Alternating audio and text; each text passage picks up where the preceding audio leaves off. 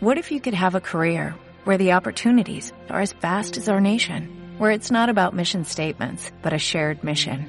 At U.S. Customs and Border Protection, we go beyond to protect more than borders, from ship to shore, air to ground, cities to local communities. CBP agents and officers are keeping people safe. Join U.S. Customs and Border Protection and go beyond for something far greater than yourself. Learn more at cbp.gov/careers. Radiocírculo.es La voz del Círculo de Bellas Artes.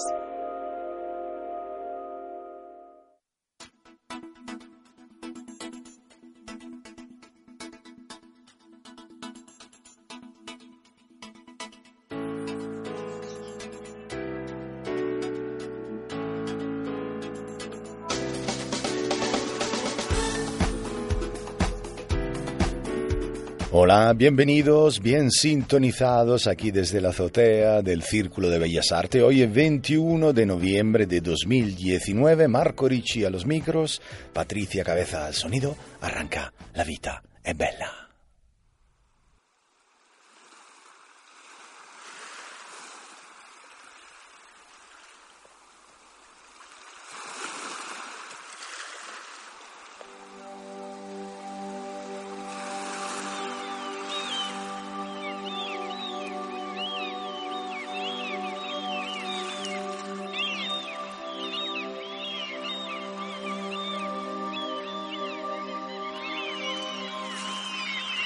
Ay, qué bonito, qué bonito. Eh, el, ruido de los pájaros, las gaviotas en este caso, en la playa. Y las olas que rompen despacito en la orilla del mar.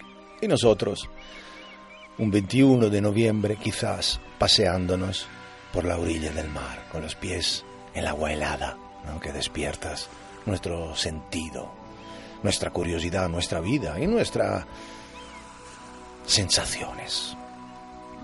Hoy me gustaría hablar de la mar, del mar, pero ¿cuál de ella? La que tenemos en invierno, la que visitamos muy pocos, la que está lejos del bullicio, ¿no? De la gente. Y la que nos reconforta muchísimas veces, ¿no? Lo que se nos aporta soledad. Es maravilloso. Yo, como Remey Margarit, que es una psicóloga catalana, he nacido ella un día de Navidad, ¿no? Enfrente, en una casa enfrente del mar. Esta imagen, como escribía ella, quedó en el fondo de mi conciencia, porque siempre me ha gustado el mar de invierno, decía. El mar en verano es más propicio a los adoradores del sol. Casi siempre me ha costado un esfuerzo una playa de verano, con el calor, la arena que quema los pies y el bullicio del gentío que la ocupa. Cuando una es joven y la moda es tener la piel morena, se hace algún sacrificio para seguir la tendencia. Pero cuando más adelante lo que se quiere es ir tranquila por la vida, se tiene más en cuenta las imágenes interiores y lo que realmente una siente.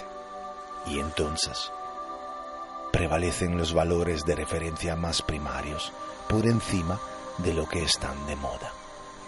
¿Eh? Y tal vez, sigue escribiendo Remey Margarit, sea por eso que prefiero el mar de invierno. El agua acostumbra a tener un tono más gris y azul, y el cielo parece translúcido, más blanco. También se parecen a los colores del alma, menos brillantes, más modestos, sin grandes alaracas. En el solsticio de invierno, después del día más corto del año, empieza a alzarse otra vez la luz, poco a poco. El día se alarga y se acorta la noche. Quizá los humanos hacemos lo mismo con los que nos toca vivir. Después de los trastornos, volvemos a levantarnos para seguir ese regalo espléndido que es la vida. Y tal vez también, con todas las faltas que podamos tener, saludar este mar de invierno que evoca los colores del alma.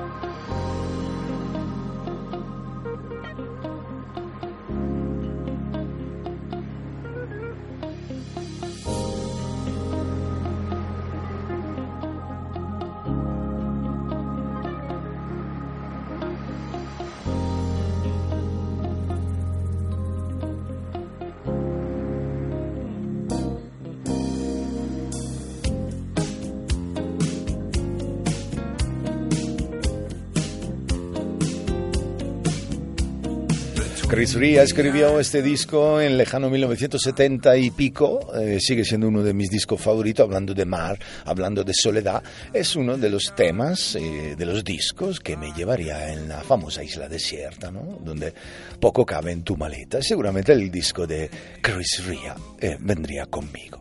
Hoy desde la azotea, la vita es bella. Marco Ricci, Patricia Cabeza, un saludo al Gabri, quizá donde estará, seguro no en la playa, no invernal, pero quién sabe, ¿no? A lo mejor en Galicia, ¿no? Porque ahí la mar arremete, ¿no? En estos días de frío. Me gustaría trasladarnos ahí, hablar un poco eh, de esta masa líquida, la llamo así ¿por qué?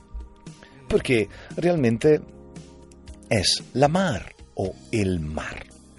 A ver, la opinión de un lingüista, la gente que estudia las palabras, la semántica ¿no? y el significado de ellas. Es igual, dice el nuestro experto, es igual de correcto decir la mar que decir el mar. Mar es un sustantivo ambiguo, lo que significa que admite tanto el género femenino como el masculino. Esto se debe a que la palabra era originalmente neutra en latín y al pasar al español mantuvo esta ambigüedad. Su plural, no obstante, es usado mayoritariamente en masculino los mares, los mares del mundo, ¿no? Así se dice, ¿no? En español en general, hoy en día, hemos usado el género masculino. Asimismo, es usado el masculino y en minúsculas ante el del nombre propio de, propio de una masa de agua determinada. Fuimos de vacaciones al mar Caribe, por ejemplo, ¿no? o al mar Mediterráneo nuestro.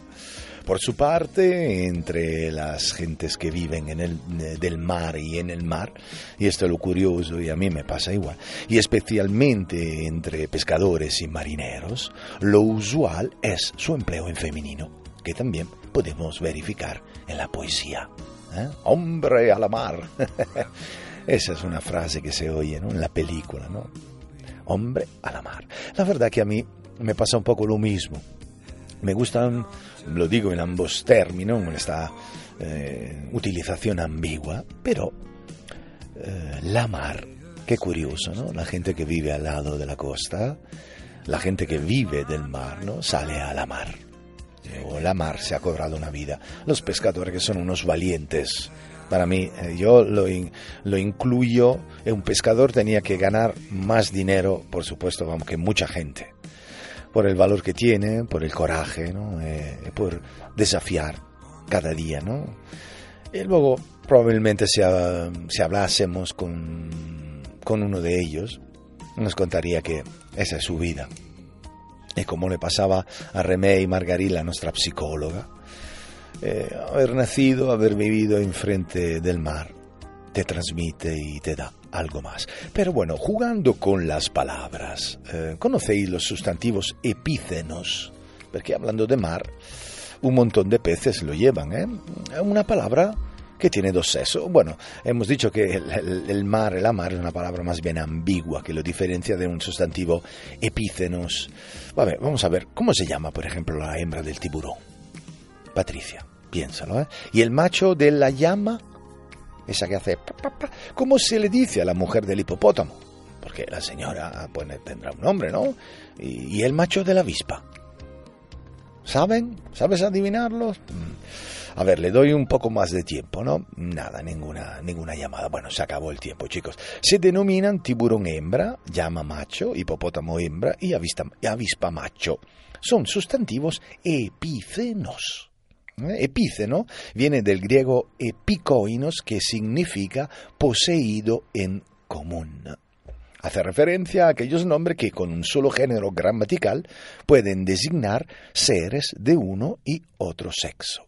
Eso ocurre muchísimo en la naturaleza, en el reino animal, por ejemplo, y en los peces, pues muchísimo, ¿no? Cuando es necesario aclarar el sexo de los referentes de los términos epícenos de animales, se emplean los sustantivos macho o hembra. Macho o hembra. No pasa nada, va perfecto, macho o hembra. Claro, el hipopótamo hembra, el hipopótamo macho, diciendo hipopótamo solo con un nombre no sirve, no basta, ¿no? Para aclarar el sexo, ¿no? Son esos nombres epícenos. Y eh, jugando siempre con palabras, ya hemos visto que eh, el mar o la mar es un sustantivo ambiguo, pero bueno. ¿Y si de verdad fuera el mar un hombre y el mar una mujer? ¿Y por qué no? Qué bonito, ¿no? Bueno. Ahí, ahí, jugando un poco con, nuestra lengua, con, nuestra, con nuestras palabras. ¿no? Son las 14 y 12 minutos, estamos en la azotea. Questa è la vita è bella.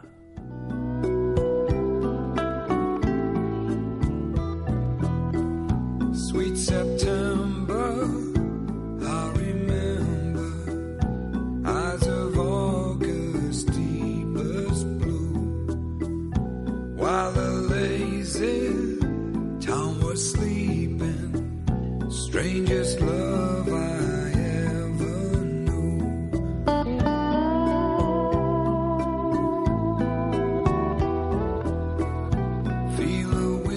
Os recuerdo que podéis escuchar eh, nuestros programas en la página de iVoox, ahí todos colgados, ahí colgadito uno tras de otro, eh, cada semana, aquí, de La Vida es Bella. ¿eh? Y podéis pues escribirnos a lobosolo65 arroba yahoo.es. ¿eh? donde ahí podéis contarnos vuestras cosas.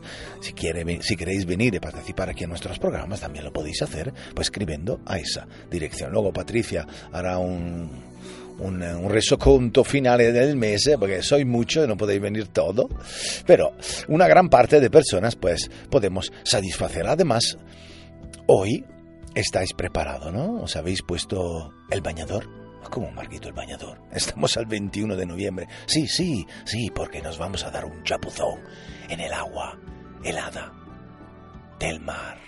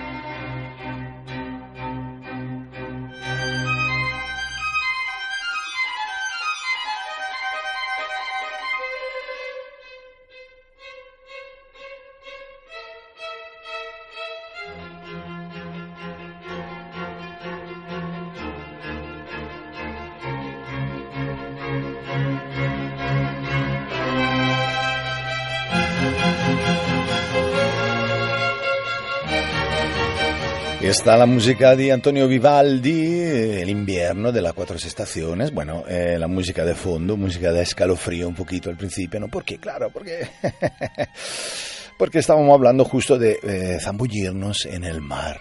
helado de invierno, frío, frío, frío, claro. Es verdad, estos bañistas de invierno que pululan nuestras playas en los meses eh, invernales. Es, de verdad es bueno bañarse en el mar prácticamente todos los días del año, o sea, invierno también. Claro, porque te pones el bañador, ¿no? Extiende la toallita esta, ¿no? Te coloca el gorrito, las gafas de nadar y al mar. Venga, dentro, ¿no? Suena maravilloso, claro, cuando el termómetro marca los 40 eh, eh, der- y te derrites de calor en la orilla, ¿no? Pero no es algo que llame mucho la atención en invierno. eh, claro que es porque todavía no sabes a lo mejor los beneficios que para tu sistema inmunológico, para tus articulaciones y para tu piel. Hasta incluso eh, para tus relaciones de pareja puede venir bien darte un chapuzón en invierno en las gélida agua salada, porque ahí te pone, te pone a tono, ¿no? Sales ahí ¡can! como, un bacalao ahí. Eh, un hombre llamado el hombre morsa, eh, Jesús Piñeiro, que tiene 78 años, en un artículo de La Voz de Galicia que leí hace poco, hablaba de este hombre que eh, pues lleva casi 60 años, eh, no, sí, sí, 57 años metiéndose todos los días en las aguas de la playa de Riazor, en, La Coruña. Todos los días, no falla el tío. ¿eh? Lo hace en compañía de otros jubilados como él, claro. dice, no me voy a meter solo, ¿no? Han descubierto las aguas mm, del, eh, del Atlántico, en esa agua, un elixir casi de eterna juventud. ¿Os acordáis? Cocoon, la película maravillosa de Ron, Ron Howard, ¿eh? Em, el elixir de la eterna juventud. Mm, dice el tío, no sabe lo que es eh, la salud, en el sentido que eh, es de hierro. no tuve un catarro ni una gripe en mi vida. Ah, sería interesante, la verdad, seguir un poco. No hace falta irse hasta Rusia, ¿no? Sabéis que ahí el 19 de enero se celebra la Epifanía del Señor nadando a menos 12 grados con, en las aguas del río Volga. Menos 12, ragazzi. Para encontrar auténticos valientes no hace falta ir ahí entonces que desafían el frío para mejorar su salud, los llamados bañistas de invierno, e incluso hay asocia asociaciones que promueven la difusión de esta disciplina no apta para frioleros. ¿Eh? o personas que viven en el interior, hombre. Si no estás acostumbrado, pues por eso estamos explicando un poquito aquí. Claro que el señor Piñeiro vive enfrente del mar, quizás, de la playa, playa de Riazor, lo tienes a disposición. Nosotros que vivimos aquí en Madrid, darnos un chapuzón en invierno lo tendremos un poquito más complicado, ¿no? Pero todo el mundo coincide eh, que eh, nadar en el mar aporta un extra de energía que pocas otras cosas pueden darte, ¿no? Ya lo decía Hipócrates, el padre de la medicina moderna. El mar ayuda a relajar y a revitalizar el organismo, pero es cierto, es tan bueno tener un cambio de temperatura tan brusco en nuestro cuerpo. Bueno, eh, hay muchos beneficios, la verdad. Eh, has oído seguro hablar de la crioterapia, ¿no? Ese tratamiento que utiliza los efectos positivos del frío para la recuperación del deportista de alto nivel. Entonces, meterse en el, en el mar en invierno tiene efectos parecidos en nuestros músculos y articulaciones, ya que el frío es bueno para las inflamaciones o las contracturas, ¿no? Eh, Se, re, se recuperan con mayor velocidad. Eso lo vemos, como acabamos de mencionar, en los grandes deportistas que se recuperan en estas piscinas particulares. Activa el sistema inmunológico, por supuesto, porque eh, aumenta eh, esta agua fría eh, la producción de glóbulos rojos. ¿Mm? Además nos da la felicidad porque, o al menos esa sensación fisiológica de ella, es verdad ya que el agua fría y la energía de las olas favorece la liberación de endorfinas, serotonina y dopamina, las llamadas hormonas del bienestar. Además, la circulación de la sangre va mejorando, es muy importante, sobre todo para las personas mayores. No hace falta meterse el cuerpo entero, ¿no? Pero poco a poco, o a lo mejor un pequeño pasito, paseo, paseíto descalzos, y a poco a poco, ¿no? Uno empieza a sentir las piernas más ligeras. A mí me ha pasado. Yo tengo, como he dicho, he nacido en un pueblo de mar y muchas veces he ido en, en invierno a pasearme por sus orillas. La piel, la piel por supuesto se reafirma con el frío. Es algo muy saludable. Te ayuda a dormir mejor. Por supuesto, por supuesto ragazzi, no hay que llegar corriendo a la playa con menos 12 o menos 5 o un grado y tirarse directamente dentro del agua. No. Hay contraindicaciones, además. Por supuesto, hay varias opiniones.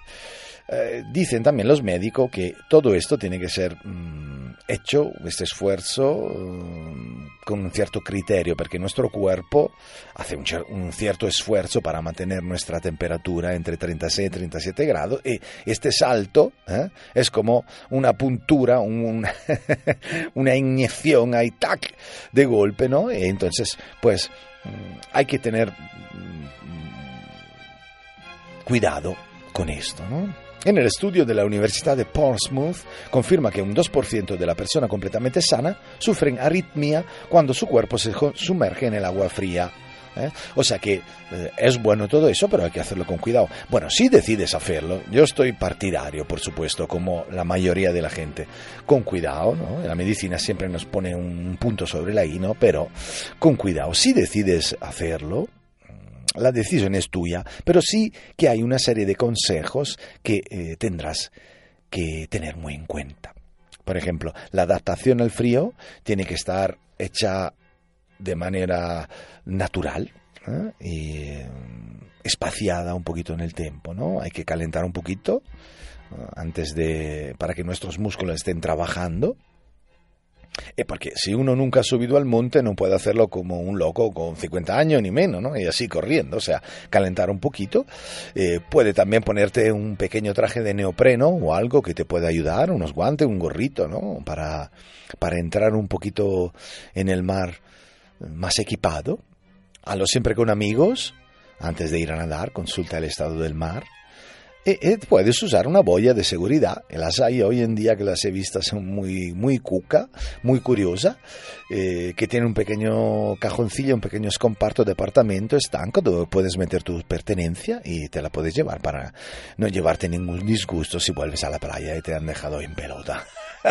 Además, siendo invierno, el 25 de diciembre, imagínate en pelota ahí en la playa y tú como Papá Noel.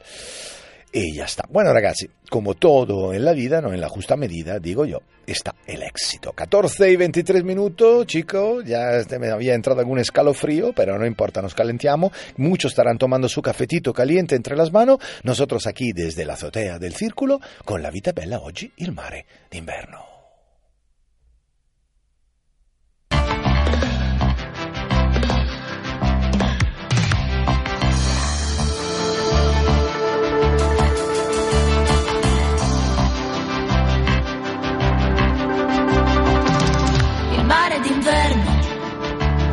Solo un film in bianco e nero visto alla tv. E verso l'interno qualche nuvola dal cielo che si butta giù. Sabbia bagnata, una lettera che il vento sta portando via punti invisibili rincorsi dai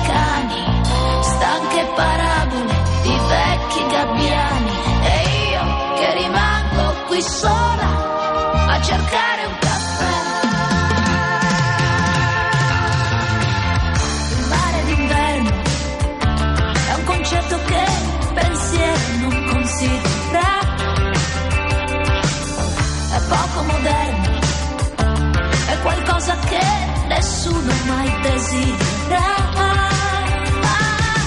Alberghi chiusi, manifesti già sbiaditi di pubblicità.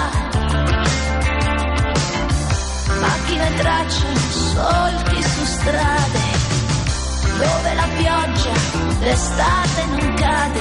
E io che non riesco nemmeno a parlare con me.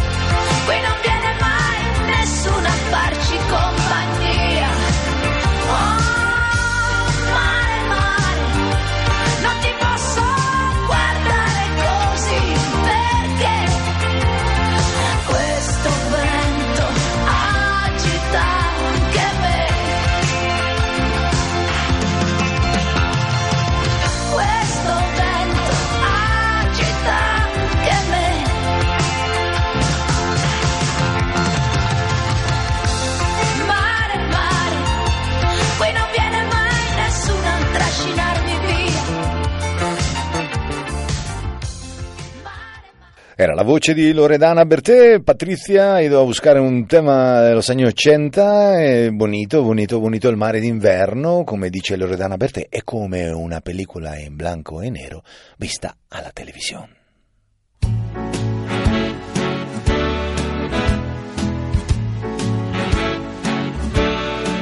Somewhere beyond the sea, somewhere Y nada, quería preguntarte, Patricia, Somewhere Behind the Sea, ¿no? Algo debajo del mar, ¿no? Esa es la traducción, ¿no? Sí, ¿no? Algo más allá del mar, ¿eh? Es que Patricia habla también el idioma eh, de los peces. Los peces también que hablan, hablan en boca, ¿no? Pero, vale, hay muchas cosas debajo del mar, ¿no? Y aparte los tesoros y... En invierno, en invierno, quizás... em, como no hay tanta gente, las playas son más desiertas, por supuesto, ahí podemos gozar de cosas diferentes, de colores diferentes. A mí me encanta. Yo vengo de pueblo, de mar, lo he dicho antes, y echo muchísimo de menos, y es verdad lo que decía nuestra psicóloga catalana, echo mucho de menos la tranquilidad de esta, de esta playa, ¿no? Desierta. ¿No? Esas huellas anónimas en la, en la orilla cuando caminas, ¿no? Y luego a la vuelta vuelves a recordarte que esa era tu pisada, ¿no? Y quizá dices, uy, esta es mi pisada. vuelves a poner el pie ahí y te das cuenta, ¿no? Que el mar y las olas a poco a poco van borrando, ¿no? Esta pisada. Pero qué bonito, ¿no? Eh, además, eh, un poco de... Un poco de melancolía. eh, ¿Qué, qué voy, a, qué voy a contar? ¿no? Porque es claro que, bueno, hablando de, de mar y de, de frío, porque estamos hablando del mar de invierno, ¿sabíais que el océano, los océanos juegan un papel importantísimo en el clima de nuestro planeta? Eh, no lo sabe. Sí, sí, sí, sí. El estado del mar y su temperatura cambia continuamente. Su salinidad, que es la cantidad de gramos de sal que hay en un kilogramo de agua, también varía. Según vaya, en verano, en primavera, en invierno. Igual que los meteorólogos son capaces de predecir las temperaturas, las precipitaciones o la dirección y la intensidad del viento para los próximos días, también hoy día los oceanógrafos, lo he dicho bien, que son los científicos que estudian los mares, son capaces de hacer predicciones de cómo será el oleaje, la dirección de las corrientes, la temperatura del mar, ¿no? etcétera, ¿no? Podría decirse que igual que hay un hombre del tiempo, ya hay hombres y mujeres del tiempo marino.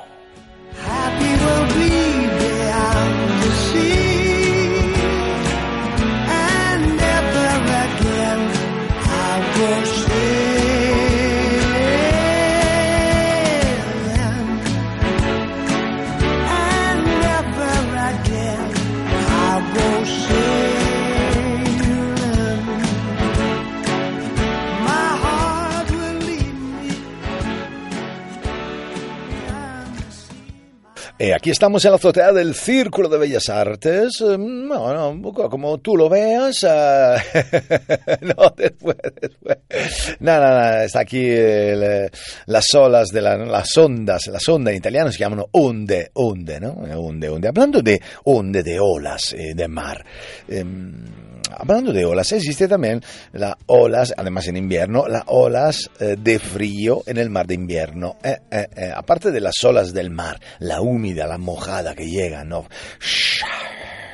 Están las olas de frío, que no hacen ningún ruido, pero te encierran en casa, ¿no? Son olas, pero fría, fría, fría. Según los criterios de la AMET, ¿no? La E- AEMET, casi todos los inviernos recibimos el zarpazo, eso es verdad, de alguna ola de frío ola de frío. Sin embargo, si pensamos en unas de las grandes, eh, una de esas que quedan grabadas en la memoria colectiva, ¿no? Eh, por su crudeza y magnitud, ¿no? la que se ve en los telediarios, amén de los números, claro, os cuento, os digo, que su frecuencia de aparición ronda los siete años, en promedio. ¿eh? Por lo que, o sea, que a lo largo de nuestra vida nos batiremos en duelo con ellas una docena de veces, unas docenas de olas de frío. ¿eh? Y hablando de olas frías, eh, me acuerdo cuando era niño que el mar se en- encabronaba, vamos a decirlo así, y salía en esa onda, con más gana íbamos a echarnos en ella. No era invierno, era verano, pero las olas del mar son una diversión para los niños estupenda, ¿no? Y esa, aparte de la ola de, de frío, ¿no? Pues esa ola maravillosa. 14 y 32 minutos, ahora sí, eh, mientras el tiempo pasa y cuidado con la digestión, pues nos sumergimos despacito, despacito, despacito en la profundidad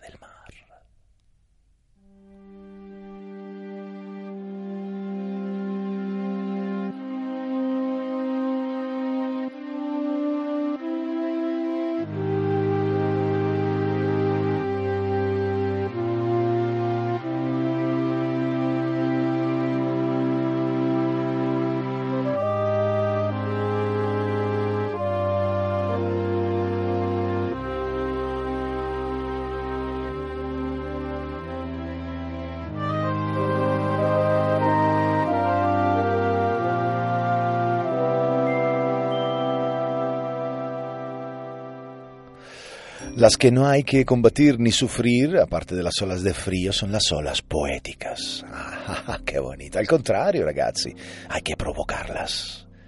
Hay que dejarlas brotar. La imaginación y la emotividad. Flotar. Hay que dejarse arrastrar y revo- y revolotear por esos torbellinos que son los versos. Ragazzi, invierno, mar y poesía, ¿no? un trinomio perfecto, ¿no?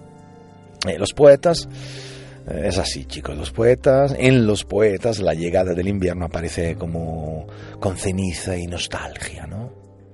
Con hojas de castaños. Decía Goethe que a veces nuestro destino semeja a un árbol frutal en invierno. ¿Quién pensaría que esas ramas reverdecerán y florecerán? Mas esperamos que así sea y sabemos que así será. El escritor sentía en el invierno aquella perspicacia romántica del destino encontrada en los mejores poetas de su época. Sí, claro, eh, era el grande Goethe. Y luego Machado, el bueno don Antonio, que llega el invierno, espléndido dictado, me dan las lentas hojas, vestida de silencio y amarillo. ¿Y qué decía Arthur, Arthur Rimbaud de todo esto en su poema Sueño para el invierno? Y Pablo Neruda en su Jardín de invierno, ¿no? Soy un libro de nieve, una espaciosa mano, una pradera, un círculo que espera. Pertenezco a la tierra y a su invierno. Sí, ragazzi, incluso aunque Dios se olvidara de algunos de estos grandes poetas, todos, y digo todos, avisarían de su destino cuando llegue el invierno, probablemente frente al mar.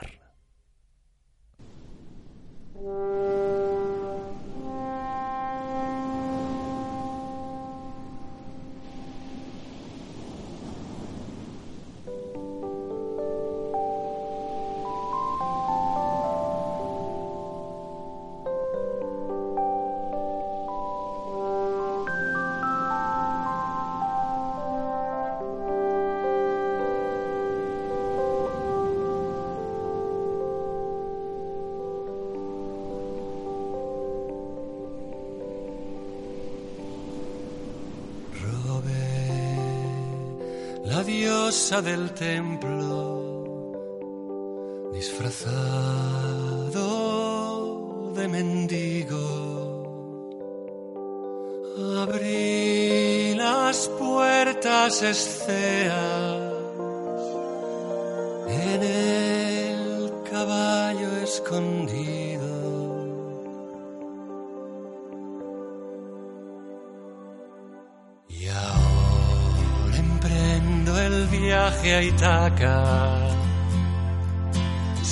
No puede faltar la música de Ulises, del disco de, de Moncholí, de Elías Moncholí. Gracias, Patricia. Elías, te mando un abrazo grande. Siempre estás en nuestro recuerdo y siempre que pensamos al mar y pensamos a este grande periplo, este grande viaje alrededor, no, no, no de la tierra, de la tierra conocida, de todos los sitios que el marinero, eh, nessuno, nadie, Ulisse, ¿no? Eh, vivió en la Odisea. Qué bonito. Nada temo, soy Ulisse. Eh, claro, hablando de... Hablando de versos y de volatilidad, no podemos olvidarnos de la caricia helada también de los vientos. Porque muchas veces, desde luego, la sensación térmica varía cuando el viento arrecia con fuerza, con frialdad, ¿no? pero nunca con maldad. Es su trabajo. Éolo desde arriba va manejando los hilos de, de, este viento, de estas caricias, que en invierno aparecen helada.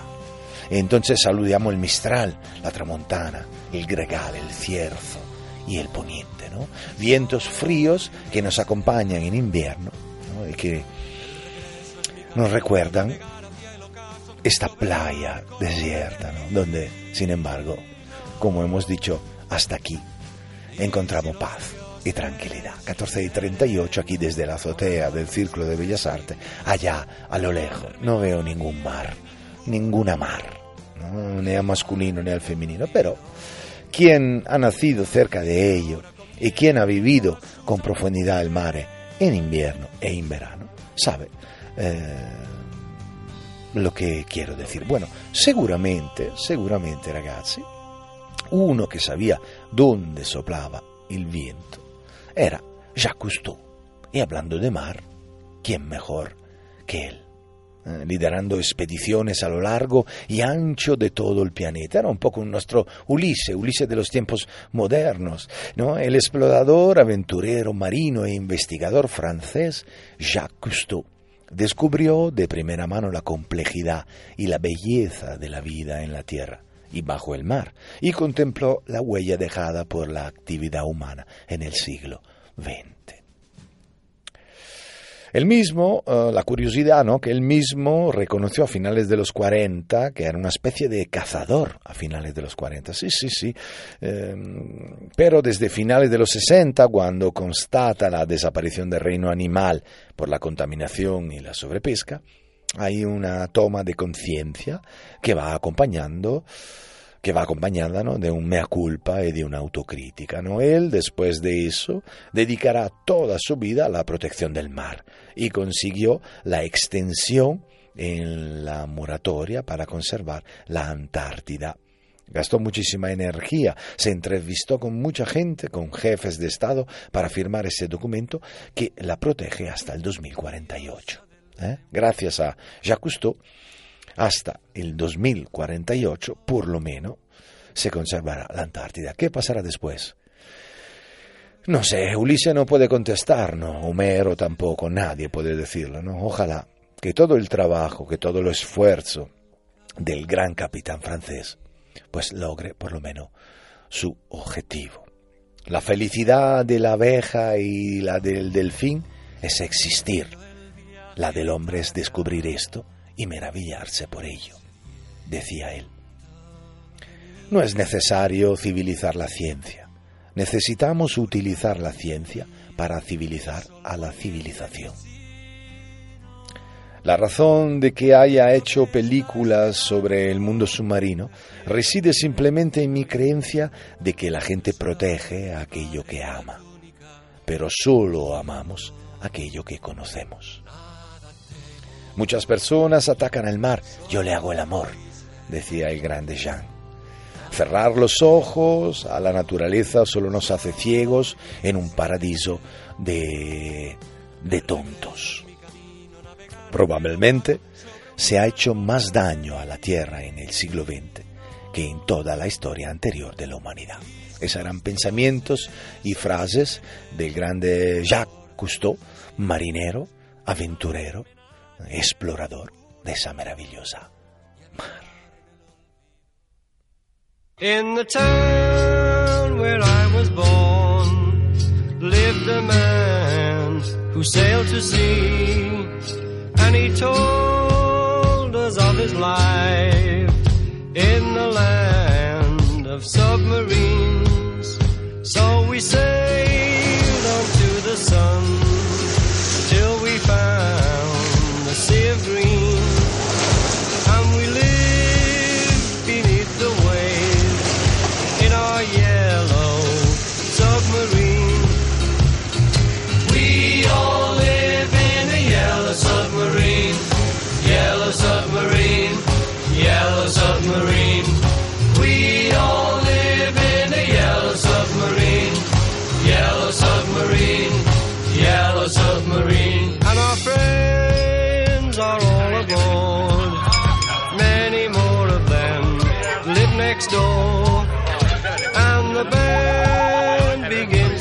El Yellow Submarine, la- el este submarino amarillo de los Beatles, ahí nosotros iríamos a pescar en un barquito muchísimo más, eh, menos llamativo, ¿no? Hace falta que sea amarillo, ¿no? Pero hablando de, de peces, de agua y de mar, de Cousteau y de todo, ¿no?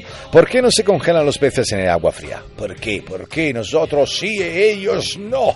si los peces no tuvieran mecanismo para evitar la congelación, sus líquidos corporales se congelarían a partir de los menos 1 ¿no? a 1,9 grados. Hay que tener en cuenta que la congelación interna de las células causaría su muerte, pero no, ellos no nadan como peces en el agua nunca, mejor dicho, también cuando la temperatura es tan, es tan eh, castigadora. En general, los organismos que se exponen a la congelación presentan diferentes métodos para hacer frente a esta situación. Uno es la producción de anticongelantes, sí, como la que echáis en el coche. Lo que pasa que ellos se lo producen ellos solitos, ellos mismitos, ¿no? Los anticongelantes son sustancias disueltas que se agregan a los líquidos del cuerpo para disminuir el punto de congelación, la temperatura a partir de la cual se congela un líquido. Y luego está el superenfriamiento, eso que tenéis en el vuestro congelador. Cuando empieza a hacer pi, pi, pi, dices, ¿qué pasa, no? Y le das a ese botón que el superenfriamiento, que todo hace otra vez ¡schwab! El superenfriamiento es el fenómeno por el cual las soluciones acuosas se enfrían progresivamente y no se congelan ni por debajo de su punto de congelación. ¿Os dais cuenta, no? Eh, os dais cuenta la- las máquinas perfectas que son estos peces, ¿no? Como decía Lucio Dalla, el amor silencioso de los peces, ¿no? Debajo del mar. Qué bonito, ¿no? ¿Eh? Bueno, eh, hablando de pesca, yo estoy en contra de la pesca. eh, sí, no, sí, sí. Eh, hablando de mar, eh, bueno, es que.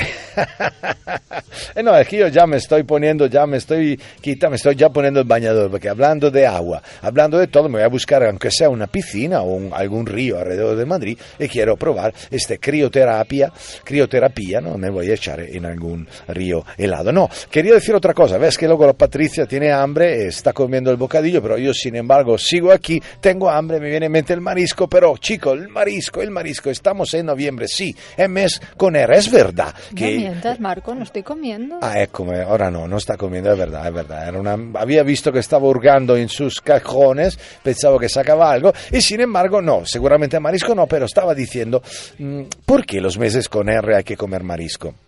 Habrás oído seguramente, eh, escuchado alguna vez, sobre todo si has coincidido con un gallego ¿no? en la mesa, que es preferible consumir marisco procedente de sus mares los meses que contienen la letra R, es decir, lo que van de septiembre a abril, otoño e invierno.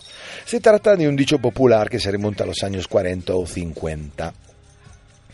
Eh, eh, pero no, esa una aseveración viene, que viene acompañada da una explicación bastante convincente, ¿no? Y no es una frase típica del tipo bébete el zumo que se le van las vitaminas, no, es algo que tiene su base, ¿eh? un consejo construido sobre una base lógica una llamada a la conservación de la biodiversidad. Os explico. La recomendación de no adquirir marisco en mayo, junio, julio y agosto obedece al hecho de que se trata de la época en la que un gran número de especies se encuentra en veda, con el fin de protegerla durante su época de reproducción. La gran problemática del consumo de este tipo de productos radica en la sobreexplotación a la que la mayoría de especies están sometidas, teniendo que acudir a productos en su mayoría importados. Nos cuenta Carlos Gil, que es un biólogo marino especializado en biodiversidad y conservación. En el caso de algunos crustáceos, como el centollo y la nécora, cuyo ciclo reproductor se da en verano. No obstante, el error reside y esto es para todo, en meter a todas las especies en el mismo saco. ¿Qué quiere decir? Que existen otros tipos de mariscos cuyo consumo de mayo a agosto es recomendable, como los bivalvos. ¿Sabe lo que son los bivalvos? Sí, dice que sí, Patricia, porque ella también conoce bien el mar. Mejillones, almejas y navajas. Esos son los bivalvitos. Eso ya podéis poner las botitas y en esta época, sí, boom, claro, ¿Se puede consumir marisco todo el año? Sí, claro, la clave es consumo responsable ¿no? Eh, eh, de especies no sobre eh, explotada. Eso es el consejo. O sea, chicos, los meses con la R, ok, adelante con marisco, pero un poco de cabeza, responsabilidad y no sobreexplotar eh, nuestras especies. 14.48, la vita es bella, rush final.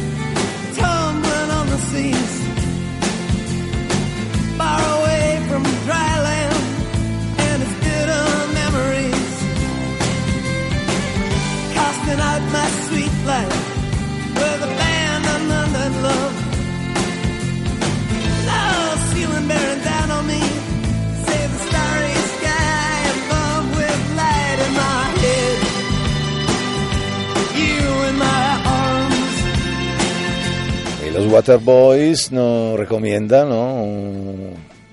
El uso, el uso, los chicos del agua, los chicos del agua, ¿no? No hay que gastar mucha agua, la del mar parece infinita, pero eh, también esa se va gastando, por supuesto, va evaporando.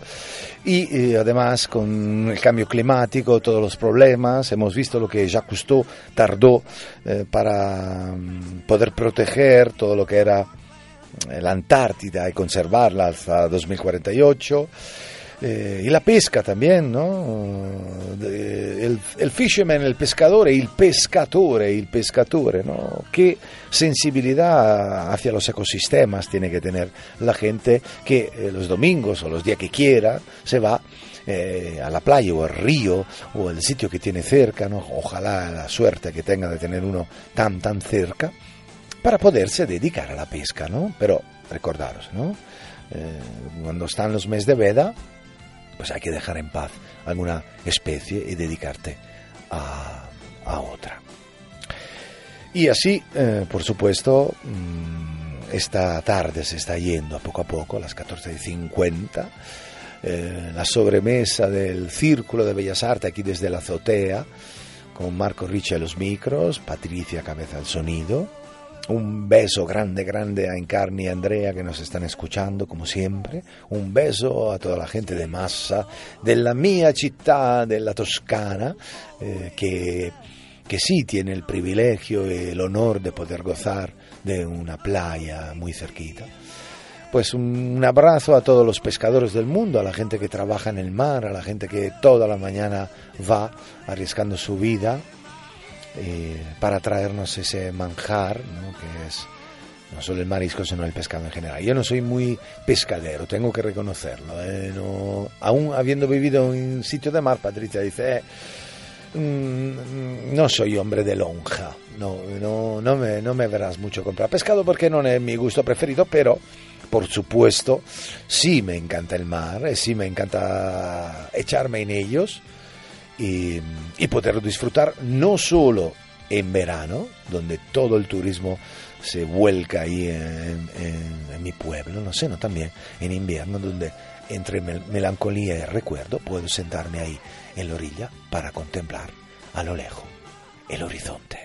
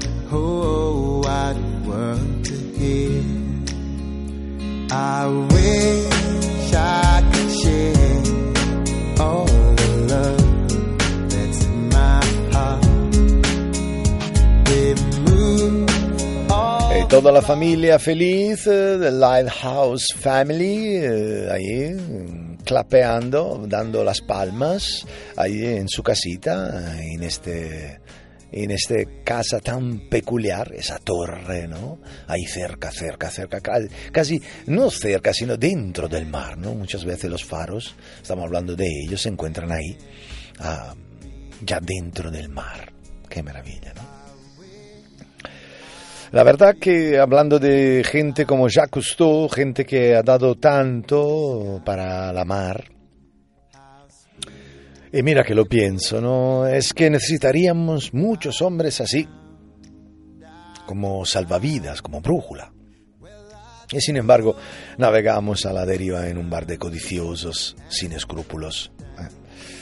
Por cierto, hablando de caminos, por supuesto, eh, hablamos ahora de caminos en el mar y no podemos olvidarnos de los faros. El faro, esa torre de señalización luminosa situada en el litoral marítimo, ¿no? Todos hemos visto alguno como referencia, como aviso costero para navegantes, como navegantes en la vida.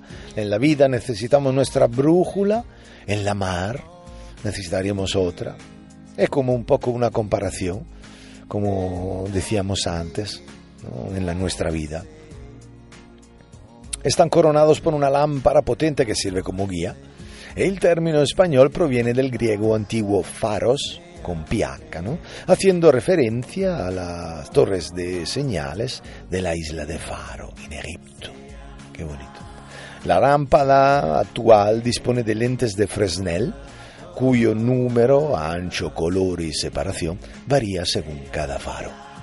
Cuando en la oscuridad el faro se encuentra en funcionamiento, la lámpara emite haces de luz a través de las lentes, que giran en 360 grados. Tac, tac, tac, ahí lo vemos, ¿no? Qué bonita, ¿no? Desde el mar los barcos no solo ven el destello, la luz del faro, que le advierte de la proximidad de la costa, sino que también lo identifican por los intervalos y los colores de los haces de luz de forma que pueden reconocer frente a qué punto de la costa se encuentran. Son como pequeños mensajes morses, ¿no? Que manda el faro, ¿no? Track, track. Qué bonito. Entonces ahí no te pierdes y sabes reconocer la distancia que te separa de la tierra. Eh, por eso cuando se dice hemos perdido el faro, hemos perdido nuestra iluminación. El origen de las señales marítimas se remontan a los primeros intentos de la navegación, los primeros intentos eh, de explorar nuevas rutas para el comercio. Las señales de orientación se basaban en el reconocimiento diurno de accidentes naturales del paisaje, como ensenadas o cabos. ¿no? Como ejemplo característico tenemos el pico Teide, punto solitario y de gran altura. El barco lo reconocía. Sin embargo, la monotonía de ciertas zonas de costa impedía su identificación. Por ello, aparecieron las primeras señales artificiales. La más famosa fueron las columnas de Hércules. ¿Eh? La historia, la mitología nos habla de eso, ¿no?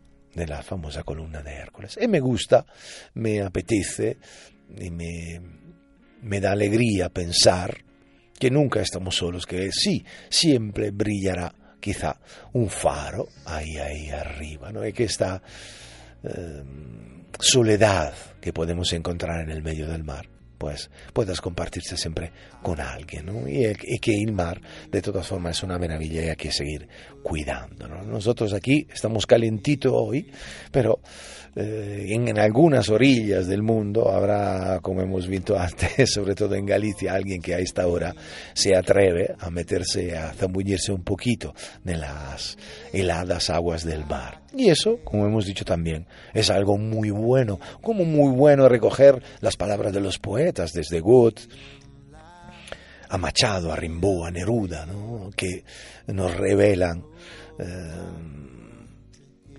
su amistad secreta ¿no? y su inspiración, sobre todo pisando ¿no? la arena eh, e la playa del mar. Vabbè ragazzi, 14.57 minutos, eh, se termina el programa de hoy, eh, quizás eh, un poco empapado, con los pies empapados, porque las olas del mar empezaban a traernos el agua aquí, hasta aquí, hasta la azotea. Y mira que estamos arriba, pero las cosas buenas, ojalá que puedan llegar en todos los sitios. Marco Ricci os saluda, Patricia Cabeza al sonido y nada, a todas las personas que aman el mar, que aman el invierno y que le gusta sentirse vivo cuando el frío eh, las descubre desde los pies hasta la cabeza. Pues un abrazo muy grande y nos vemos la semana que viene. ¿Por qué? Porque con mar o sin mar la vida es siempre più bella. Ciao.